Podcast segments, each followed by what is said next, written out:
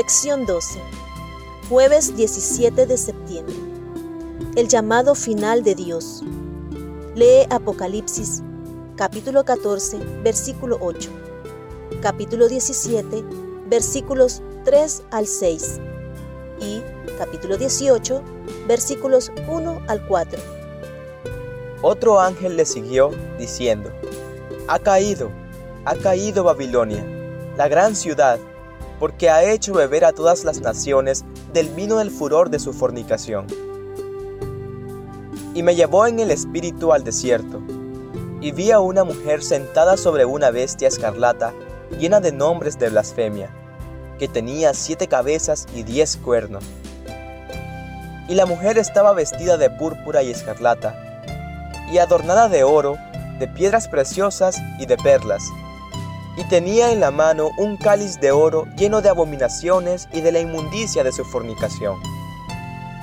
Y en su frente un nombre escrito, un misterio. Babilonia la Grande, la madre de las rameras y de las abominaciones de la tierra. Vi a la mujer ebria de la sangre de los santos y de la sangre de los mártires de Jesús, y cuando la vi, quedé asombrado con gran asombro. Después de esto, vi a otro ángel descender del cielo con gran poder, y la tierra fue alumbrada con su gloria.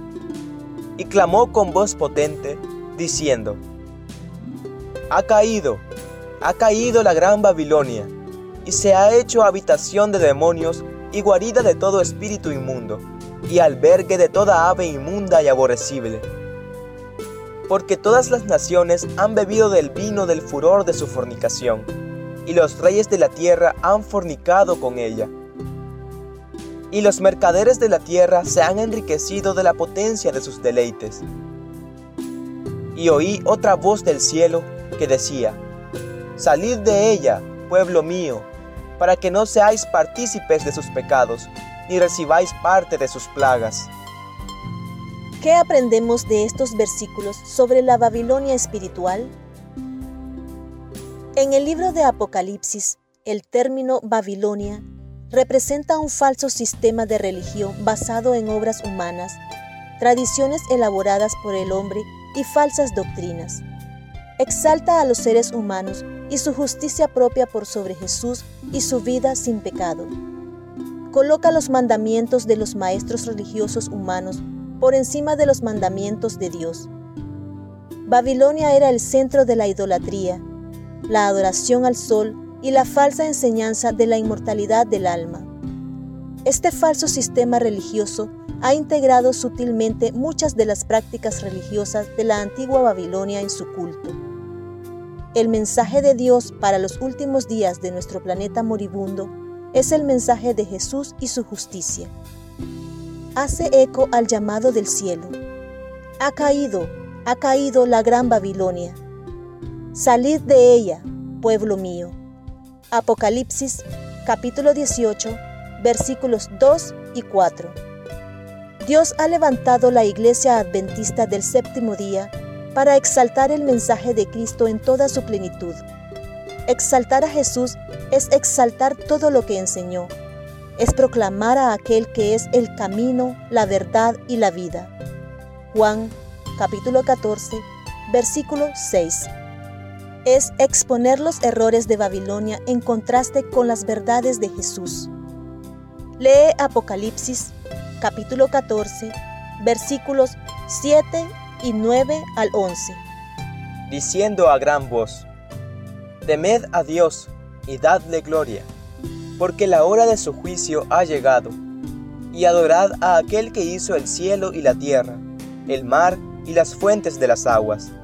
Y el tercer ángel lo siguió, diciendo a gran voz, Si alguno adora a la bestia y a su imagen, y recibe la marca en su frente o en su mano, él también beberá del vino de la ira de Dios, que ha sido vaciado puro en el cáliz de su ira y será atormentado con fuego y azufre delante de los santos ángeles y del Cordero.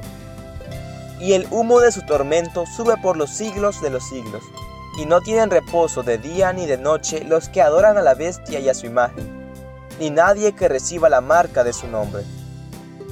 ¿Qué objetos de culto contrastantes se destacan en estos versículos? Apocalipsis, capítulo 14, describe dos actos diferentes de adoración, la adoración al Creador y la adoración a la bestia. Estos dos actos de adoración se centran en el día de adoración de Dios, el verdadero sábado o un sábado sustituto o falso. El sábado representa el descanso, la seguridad y la certeza que tenemos en Cristo nuestro Creador, Redentor y Rey que viene. El día falso de reposo representa un sustituto humano y falso basado en el razonamiento humano y los decretos creados por el hombre. Lee Apocalipsis capítulo 14, versículo 12. Aquí está la paciencia de los santos, los que guardan los mandamientos de Dios y la fe de Jesús. Preguntas. ¿Qué enseña este texto, especialmente en el contexto de lo que vino antes? ¿Cómo se revelan la ley y la gracia en este texto? ¿Y qué debería enseñarnos esto acerca de cómo la ley y la gracia son dos aspectos inseparables del Evangelio?